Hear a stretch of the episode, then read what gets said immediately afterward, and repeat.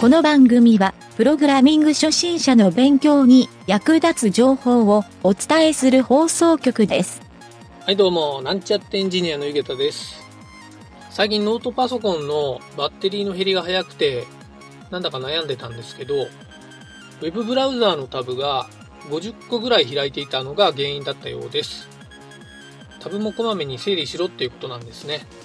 それではなんちゃってラジオ始まるよ。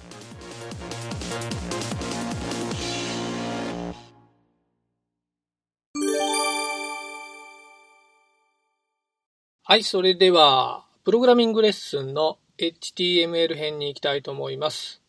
今回はテキストエリアタグというのを学習してみたいと思います。えーこのテキストエリアタグっていうのは、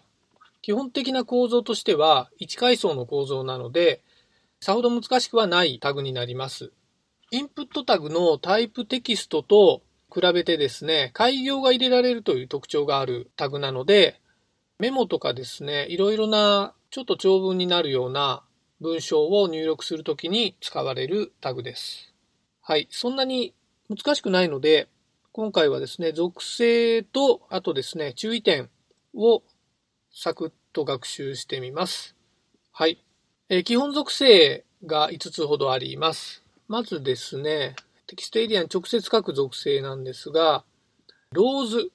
ROWS っていう属性がありますね。これは、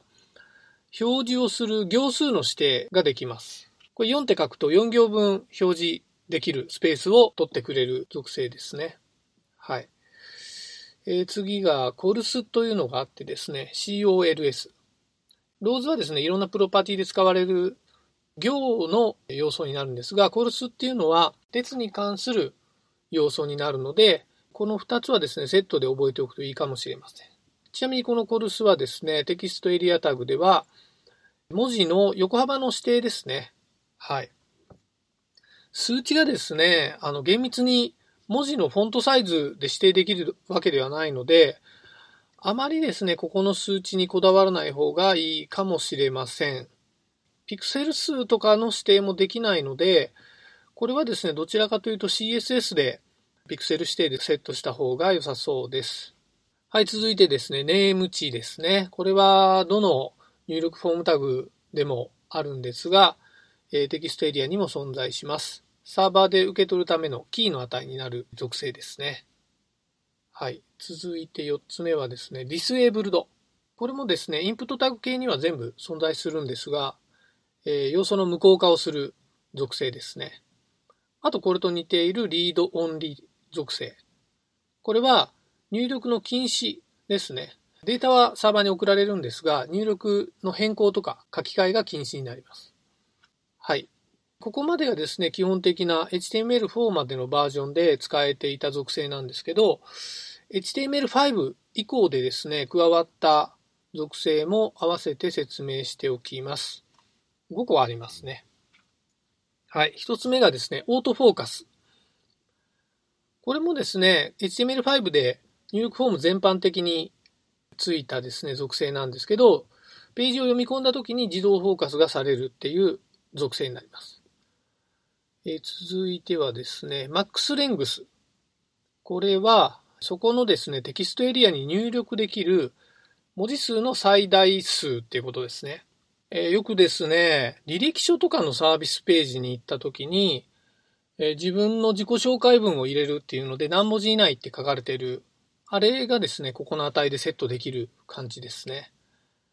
続いてですね、4つ目ですが、required。これはですね、入力の必須項目ですね。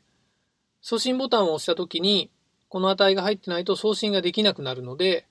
えー EFO として便利に使うことができます。えー最後5つ目ですが、えーラップっていう属性があります。これはですね、開業ルールっていうふうに、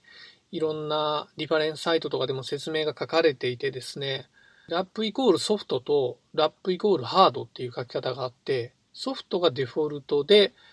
えー開業なしっていう状態になるんですけど、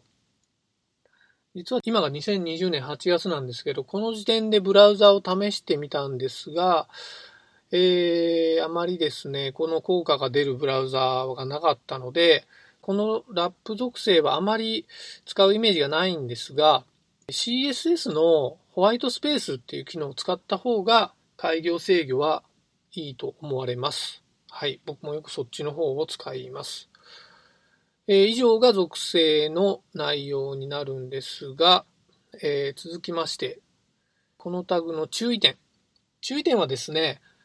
特に難しいタグではないんですけど、サーバーサイドのプログラムとか、まあ、表示系を CGI とかでやるときによくエラーになりがちなことがあってですね、それはこのテキストエリアの中にですね、タグを書くと実はそのテキストエリアが勝手に閉じられてしまったり、サーバー側にですね、不正なデータを送るっていうセキュリティインシデントにつながる可能性があるので、ここはですね、しっかりとそこの点をですね、理解しておかないといけないんですが、簡単に言うとですね、タグの情報を防止する方法はですね、エスケープ処理っていうのを行うのがいいんですね。えー、具体的には、タグの、まあ、大なり小なりのあのタグですね。そのタグの部分を、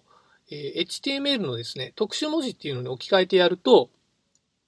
表示上はちゃんとカッコで表示されるんですが、裏側ではですね、カッコではなくて、特殊文字で書かれているので、ブラウザーがですね、間違って、いろんなですね、フィッシングサイトのような誤作動をするっていうことはなくなると思います。この HTML 特殊文字っていうのは、検索するとですね、いろんなサイトに書かれているので見てもらうといいんですけど、重要なのは、このタグの大なり小なりの部分ですね。はい。えー、大なりが右向きのものはですね、えー、タグの左側に来る記号ですね。えー、このカッコの部分は、&lt セミコロンって書くと、ブラウザーは表示上で、えー、タグの開始部分の記号になります。タグの終了部分の記号はですね、&gt セミコロンっていうふうに書くと、えー、それになるので、このテキストエリアの中に中にですね、こういった、え、記号を入れたい場合は、まあ、他の記号とかもですね、ぜひあの HTML 特殊文字っていうので調べてみて記述してですね、ちゃんと表示されるっていうのを確認してみるといいかなと思います。はい、それでは今回のまとめになりますが、テキストエリアは入力フォームにおける自由入力の項目で非常によく使われるので、まあいろいろな状態で使われるので、結構よくテキストエディターとかからですね、そのままコピペとかができて便利な入力ができる要素になるので、サーバーサイドで受け取った時にですね、先ほど言った特殊文字とかもそうなんですけど、開業コードなど、いろいろ注意する点はあるんですけど、利用頻度が高いので、ちゃんと覚えておいた方がいいタグだと思われます。はい。ちょっと余談ですが、開業コードっていうのは、えー、皆さんが使っている Mac とか Windows とか、まあ、Linux、まあ、OS も含めてなんですけど、この OS ごとにですね、仕様がバラバラなので、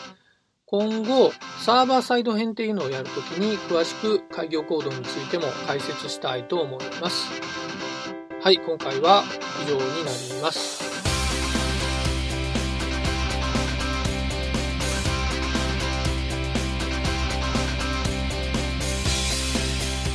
番組ホームページは http コロンスラッシュスラッシュ